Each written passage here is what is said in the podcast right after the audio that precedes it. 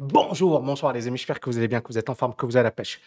Je vais vous parler de Celsius aujourd'hui, du scandale Celsius, du Ponzi Celsius. Euh, alors bien sûr, j'ai été attaqué par rapport au, terme de Ponzi. On m'a dit oui, mais Tammy, euh, tu utilises ce terme, euh, c'est injuste, etc. Je vais y arriver après. je pense peut-être que ce sera une autre vidéo, mais vraiment j'ai envie qu'on se focalise aujourd'hui sur le cas Celsius. C'est un énorme scandale un énorme scandale financier, de nombreux particuliers. On parle de 1,7 million de clients euh, qui sont piégés, qui n'ont pas pu récupérer leur argent. On a des retraités, des militaires, des étudiants, euh, des jeunes, des moins jeunes. Bref, énormément de personnes qui ont cru dans ce mec, d'accord? Euh, Regardez ce qu'il avait écrit sur son t-shirt. Les banques ne sont pas nos amis qui a utilisé le langage euh, de la, du monde de la crypto, hein, parce que le monde de la crypto, c'est quoi? Le langage, c'est les banques, euh, c'est un Ponzi. Hein. Récemment, quelqu'un me disait, euh, bon, il m'attaquait d'ailleurs, hein, et il disait que les États sont des Ponzi, le, les banques sont des Ponzi.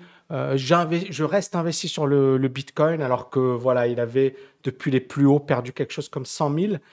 Et en fait, on voit la connerie humaine, c'est-à-dire les gens, non seulement ils perdent de l'argent, mais ils s'entêtent. Et ils s'entêtent et ils sont dans... Euh, les banques ne sont pas nos amis, j'ai toujours dit ça, mais euh, les cryptos et les gars qui vous expliquent ne sont pas nos amis non plus. Soyez intelligents, d'accord? Personne n'est... Quand on parle d'argent, c'est un conseil que euh, j'aurais aimé qu'on me donne. Quand on parle d'argent, il n'y a pas d'amis, il n'y a pas de frères, il n'y a pas de famille. C'est malheureux, c'est triste, mais c'est comme ça. Et je le sais parce que je l'ai vécu personnellement, d'accord, à quelqu'un que je connaissais depuis pas mal de temps.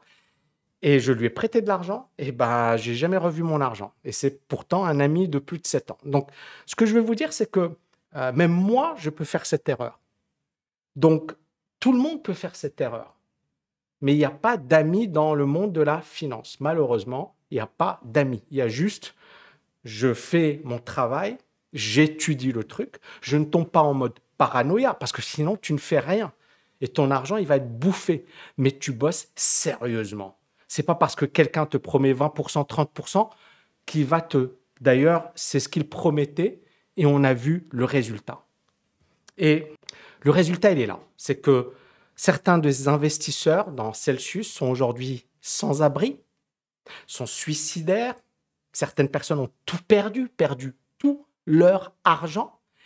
Et le, juge euh, des faillites aux États-Unis, à New York, a reçu des centaines de lettres de personnes demandant un remboursement ou du moins justice, réparation. Mais beaucoup de personnes n'auront jamais une réparation. Ils ne vont jamais récupérer leur argent, malheureusement. Et vous voyez ici, Celsius Network, autrefois un titan euh, du crypto lending, est aujourd'hui en faillite et euh, les plaintes contre euh, Celsius, c'est que c'était un Ponzi, d'accord Parce qu'il utilisait l'argent des nouveaux clients pour payer, rémunérer les anciens. Alors certaines personnes ont dit non, peut-être, mais il y a des plaintes en ce sens aux États-Unis. Donc il faut voir ce que va faire la justice américaine. Mais il y a des plaintes en ce sens. Donc c'est pas moi qui le dis.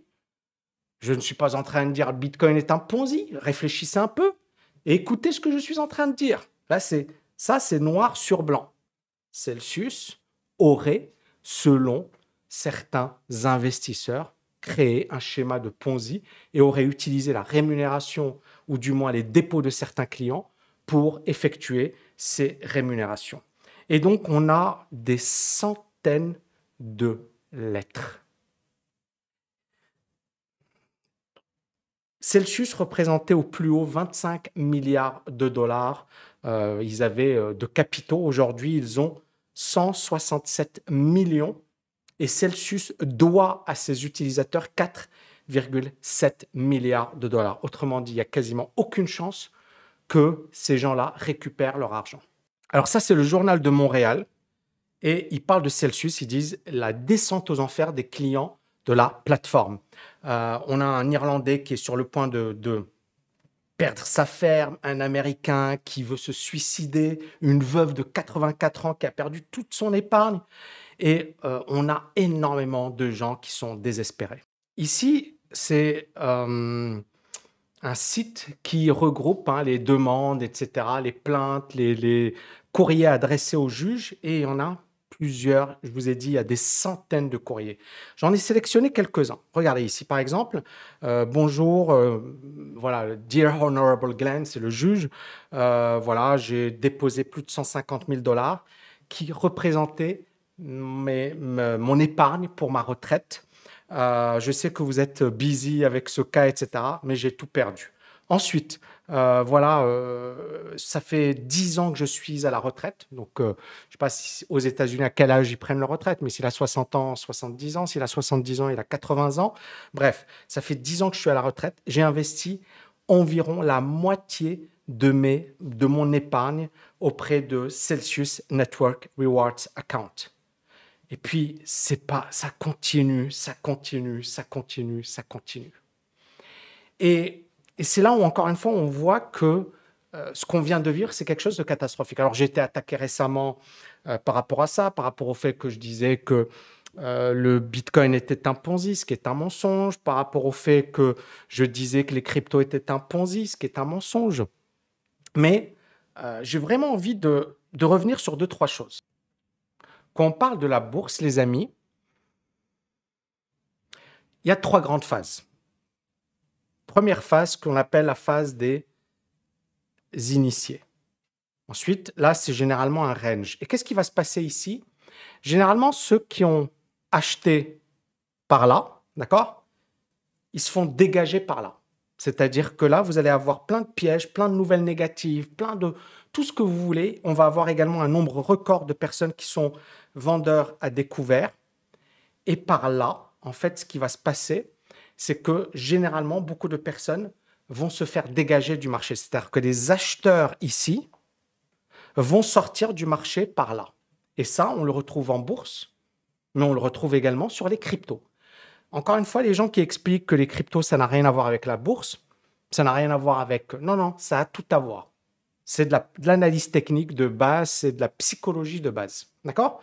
Donc, ensuite, on a les vendeurs à découvert qui vont se faire sortir. Que beaucoup de gens ici sont vendeurs à découvert. Ils sont négatifs sur le marché. ils vendent, ils vendent, ils vendent, ils vendent le marché. Et ça, c'est les premiers gens qui vont permettre au marché de monter. Pourquoi? Parce que quand le marché va monter, ces vendeurs à découvert, ils vont perdre de l'argent. Et donc, ils vont déboucler leur position ils vont acheter euh, le Bitcoin, par exemple. D'accord? Et donc, vous avez la première vague de hausse. Ensuite, cette vague, elle continue. Et puis là, on a euh, voilà, tous les, tous les voyants qui sont euh, au vert. Euh, on a des news super positives. On a un ETF sur le Bitcoin. On a la SEC qui est gentille. On a des IPO. Hein. Rappelez-vous, l'année dernière, Coinbase. Bref, la folie. Et tout le monde se dit, c'est différent, c'est pas comme avant et ça ne peut que monter. Ça ne peut que monter. Et c'est là où moi, euh, mon fameux, ma fameuse vidéo où je disais arrêtez de rêver, euh, ça va pas aller à 100 000 dollars. Mais je, me suis basé sur de l'analyse technique. C'était pas méchant, c'était pas malveillant. C'était juste que, pour moi, si ça, si c'était positif, ben on avait tout. On avait toutes les nouvelles positives. Donc le marché aurait dû continuer de, baisser, de monter. Or, on voyait le marché baisser alors que les nouvelles, on n'avait jamais eu autant de nouvelles positives sur le Bitcoin. Et qu'est-ce qui s'est passé? Eh bien, on a eu une première correction, d'accord? Et puis, mars, avril, je pense qu'on a eu un rebond. Et puis, boum, en juin, euh, c'était euh, l'effondrement, d'accord? Et aujourd'hui, on vaut environ 23 000 dollars. Et on voit bien que le Bitcoin, il est bloqué. Hein. il est bloqué, il est sur cette fourchette des 17 500, 25 000, voilà. mais il bouge pas. Il fait, c'est juste de l'arnaque. Actuellement, on est dans un range. Mais on voit bien qu'à chaque fois, c'est la même chose qui arrive. Certains vont me dire, Tammy, t'exagères. Tammy, ça n'a rien à voir, les cryptos, c'est autre chose, c'est un nouveau monde. Je me suis basé ici sur l'article de Glassnode, qui est juste génial. Et là, en fait, euh, ils ont comparé. Donc, euh, les, voilà, il y a deux cohortes ou deux, deux groupes, les pièces ou les coins âgés de trois mois ou moins, ce que l'on appelle la hot money. Donc, ça veut dire les gens qui viennent d'investir euh, et qui ont du Bitcoin depuis moins de trois mois. D'accord? Et ceux qui ont des pièces âgées de trois mois ou plus. Alors, bien évidemment, c'est très court. Mais vous allez voir que les chiffres sont juste effarants. Donc, selon l'analyse hein, que je viens de vous faire, normalement,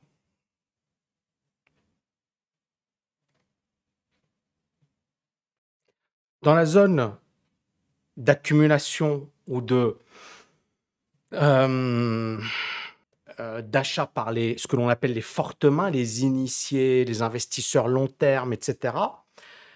Ici, on doit avoir un pourcentage important, d'accord, euh, d'investisseurs institutionnels, d'investisseurs stratèges, de personnes qui ont une vision à long terme, d'accord, et beaucoup moins d'argent à euh, court terme, ok.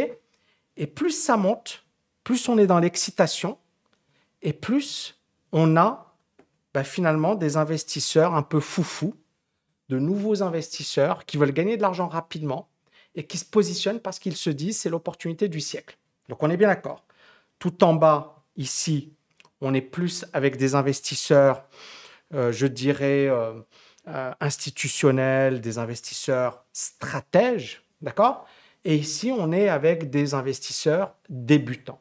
Donc la hot money, ici, devrait être importante, d'accord? Ici, on devrait avoir beaucoup plus de hot money que là. Jusque-là, tout va bien. Donc ici, j'ai pris le graphe. Qu'est-ce qu'on constate? Regardez ici.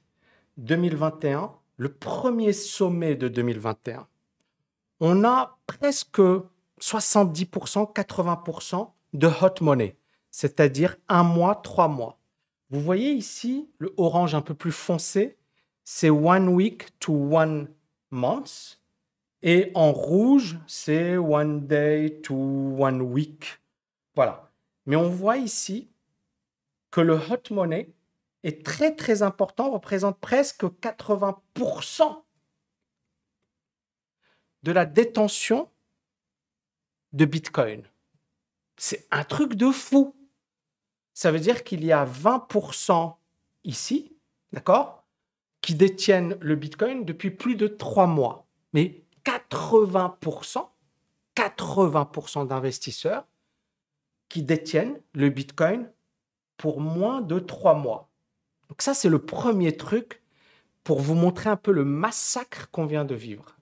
Je pèse mes mots, le massacre qu'on vient de vivre.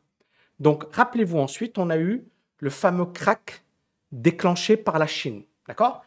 Et ça, ça a mené cette correction. Donc ici, ça, c'était le premier point bas. Le Bitcoin est allé taper les 30 1000 dollars. Et puis, on a eu une deuxième jambe de hausse. Parce que cette, cette baisse, elle aurait pu être fatale au Bitcoin. Mais ça n'a pas été le cas. D'accord? Donc, on a eu une euphorie. Puis le Bitcoin qui s'effondre parce que la Chine a annoncé que le Bitcoin était désormais illégal. Et puis ensuite, on a eu la deuxième flambée du Bitcoin par là, jusqu'au mois de ouais, octobre, euh, octobre 2021. Mais regardez ici, c'est très intéressant. Ça, c'est le hot money. Il est beaucoup moins important. Il est de 50%. Pourquoi? Parce que le gros des investisseurs euh, cupides s'est placé par là. Mais là, il n'y avait plus de munitions. Tout le gros a investi par là. Donc les gars, ils étaient déjà euh, brûlés. Ils se sont déjà brûlés les ailes. Et donc quand il y a eu la deuxième hausse, cette hausse, elle s'est faite avec beaucoup moins de nouveaux investisseurs. Et là, regardez, le Bitcoin qui baisse, le crack du Bitcoin, et regardez la hot money. Aujourd'hui, on a moins de 20% du Bitcoin qui est détenu par la hot money, c'est-à-dire par des personnes qui ont investi il y a moins de trois mois. Donc le gros des investisseurs débutants l'a fait par là, au, au sommet, au plus haut, et ici, la grande majorité, on a 20% de gens qui ont des bitcoins depuis moins de trois mois. Ça veut dire que 80% détiennent du Bitcoin depuis au moins trois mois. D'accord? Et donc, ça veut dire également beaucoup d'investisseurs qui ont également du Bitcoin depuis plus longtemps. Mais vous voyez comment on a provoqué finalement, euh, alors je ne vais pas dire qu'on l'a provoqué volontairement, mais comment énormément de particuliers se sont littéralement ruinés sur les cryptos durant les derniers mois. Le deuxième euh, graphique euh, que j'avais envie de vous présenter, c'est les pertes réalisées. Les pertes réalisées, ça veut dire que les gens, ils ont constaté leurs pertes. D'accord? Ils avaient par exemple acheté du Bitcoin et ils ont vendu leur Bitcoin. Et donc, plus on est dans une phase de d'euphorie, d'accord? Et plus les gens ne réalisent pas leurs pertes parce que le, le Bitcoin monte. Mais quand le marché s'effondre, beaucoup de gens paniquent et commencent à se débarrasser de leur Bitcoin. Alors regardez ici, janvier 2018. On a une perte réalisée d'environ, allez, euh, un peu plus d'un milliard. D'accord? Euh, Pardon, pardon. D'environ 15 milliards, c'est par là. 15, 13 milliards. OK? On est par là. Ça, c'est le fameux crack de 2017. D'accord? Il était gentil, ce fameux crack de 2017. Ensuite, 2019, hein, on avait ça. 2020, regardez.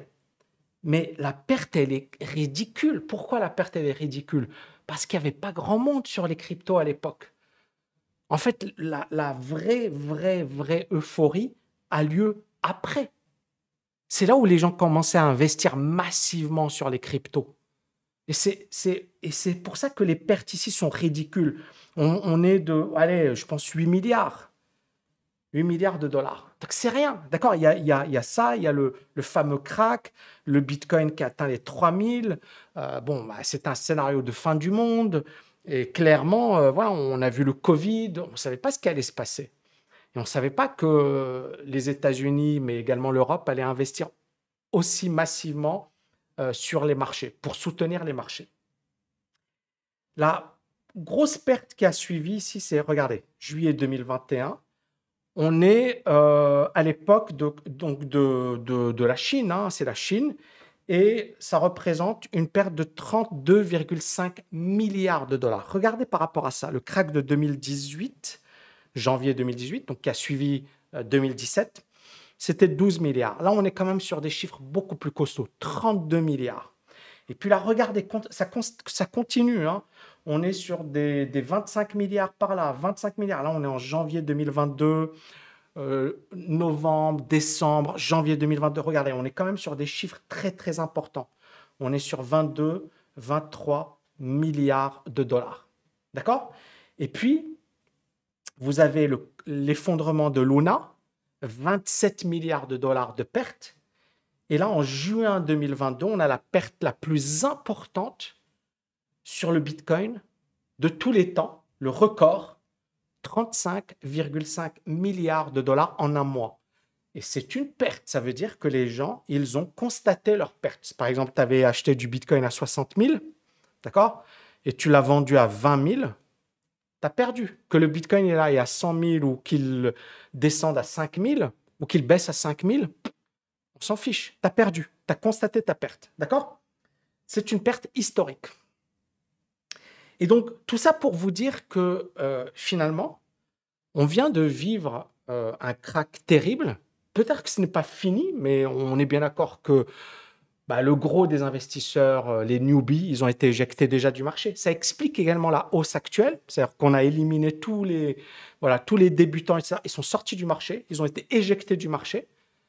Maintenant, vraiment, la grande idée, c'est est-ce que le Bitcoin, il va remonter de suite? Moi, je dis que non. Pourquoi? Très simple. Premièrement, il faut digérer les pertes. Deuxièmement, il faut oublier. C'est-à-dire, euh, beaucoup de particuliers aujourd'hui sont échaudés ne vont jamais retoucher au Bitcoin et aux crypto-monnaies pendant au moins un an, deux ans, trois ans. Jusqu'à la prochaine folie. Maintenant, pour qu'il y ait une folie, il faut qu'il y ait des raisons. Après 2020, on a eu des injections massives des milliers de milliards de dollars injectés, ça c'est une vraie raison. D'accord? Là, il faut qu'il y ait une raison qui justifie la hausse du Bitcoin. D'accord?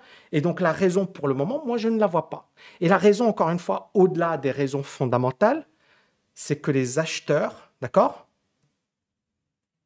Acheteurs doivent être bien plus importants que les vendeurs. Ça, c'est la raison numéro un. D'accord? Si on veut que le Bitcoin explose à la hausse, il faut que les acheteurs soient plus puissants que les vendeurs. Pour le moment, les acheteurs, ils vont pas, vont pas y aller. Euh, pourquoi? Parce qu'encore une fois, il faut revenir sur, sur ça, sur les pertes, premièrement, sur le fait qu'il faut, pour qu'un marché puisse monter, il faut des naïfs, il faut des pigeons, il faut de la hot money. Mais là, avec tous les procès, les Celsius, les scandales, et ce n'est pas fini, ce n'est que le début. On va avoir de nouveaux scandales, on va avoir de nouveaux rebondissements. Cette hot money, aujourd'hui, euh, elle n'est pas motivée pour, euh, pour investir. Elle n'est pas du tout motivée. Mais peut-être que dans deux ans, trois ans, quatre ans, on va oublier ce qui s'est passé et on va se remettre à acheter. Donc moi, je le vois vraiment comme ça. Alors, il y a beaucoup de gens, ils me disent, Tammy, mais tu comprends pas, euh, le Bitcoin, c'est le futur. Récemment, je voyais quelqu'un, et enfin, j'ai croisé quelqu'un qui me connaît, qui, qui euh, de par ma chaîne YouTube, à Dubaï d'ailleurs, hein, il y a pas mal de gens qui nous suivent à Dubaï. Et oui, Tammy, j'adore ta, ta, chaîne. Alors, et je lui ai parlé de ce qu'il faisait. Il m'a dit qu'il investissait sur les cryptos. Euh, et il m'a dit, voilà, j'ai investi sur Cardano, là, je perds de l'argent, etc. Il m'a dit, mais le Bitcoin, c'est le futur. Et moi, je l'ai regardé, je lui ai dit, mais on s'en fiche que ce soit le futur, que ce soit le passé. Le plus important, c'est est-ce que tu as bien investi? Est-ce que tu gères bien ton investissement? Ne soyez pas naïf. Je pense qu'on l'a prouvé avec euh, le, graphique sur la hot money. Moi, je suis désolé, quand je vois des messages de gens qui me disent T'as tu t'as rien compris, euh, t'es largué, t'es. Et moi, ce que j'aimerais que la communauté en général fasse, c'est faire de la prévention. C'est-à-dire que moi, mon, job sur ma chaîne YouTube, c'est de la prévention. C'est de dire aux gens, attention, faites gaffe. Euh, voilà, parce que j'ai du recul, parce que ici, même des professionnels sont tombés dans le piège. Même des milliardaires sont tombés dans le piège. Il n'y a pas que des amateurs, hein. il y a des milliardaires également qui ont perdu de l'argent. Mais un milliardaire, il s'en fiche. Parce que il perd avec ça, il a d'autres activités. Regardez ici, ça c'est des stars. Tout ça c'est des stars. Il y a Mark Cuban, c'est un milliardaire, c'est euh, euh, le patron d'une grosse euh, équipe de basket, Matt Damon, un des acteurs les plus célèbres d'Hollywood, hein, Mike Tyson, légende de la boxe. voilà, il y a des rappeurs, etc. Et là, vous avez Matt Damon, voilà.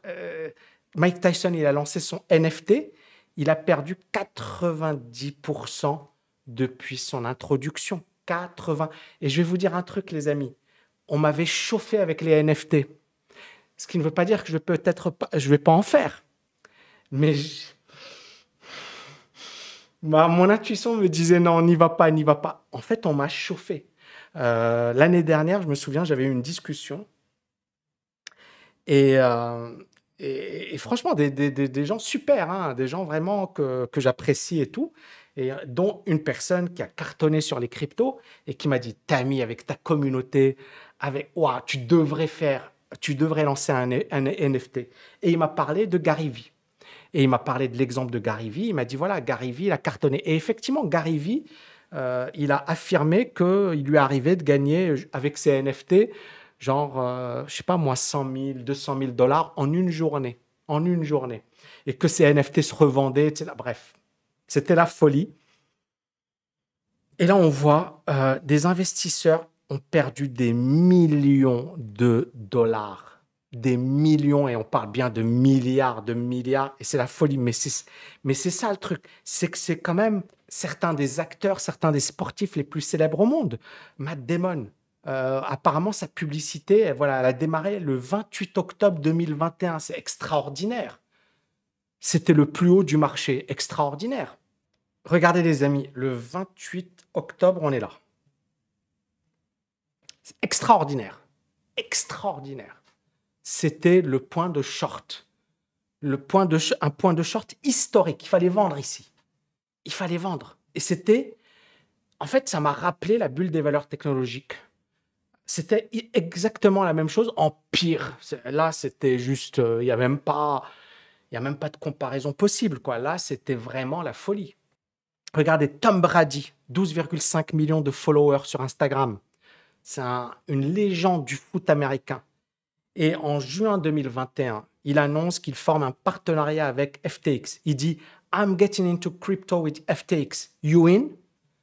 Je, fais un partenariat avec FTX. Je rentre dans la crypto avec FTX. Est-ce que vous faites partie du jeu?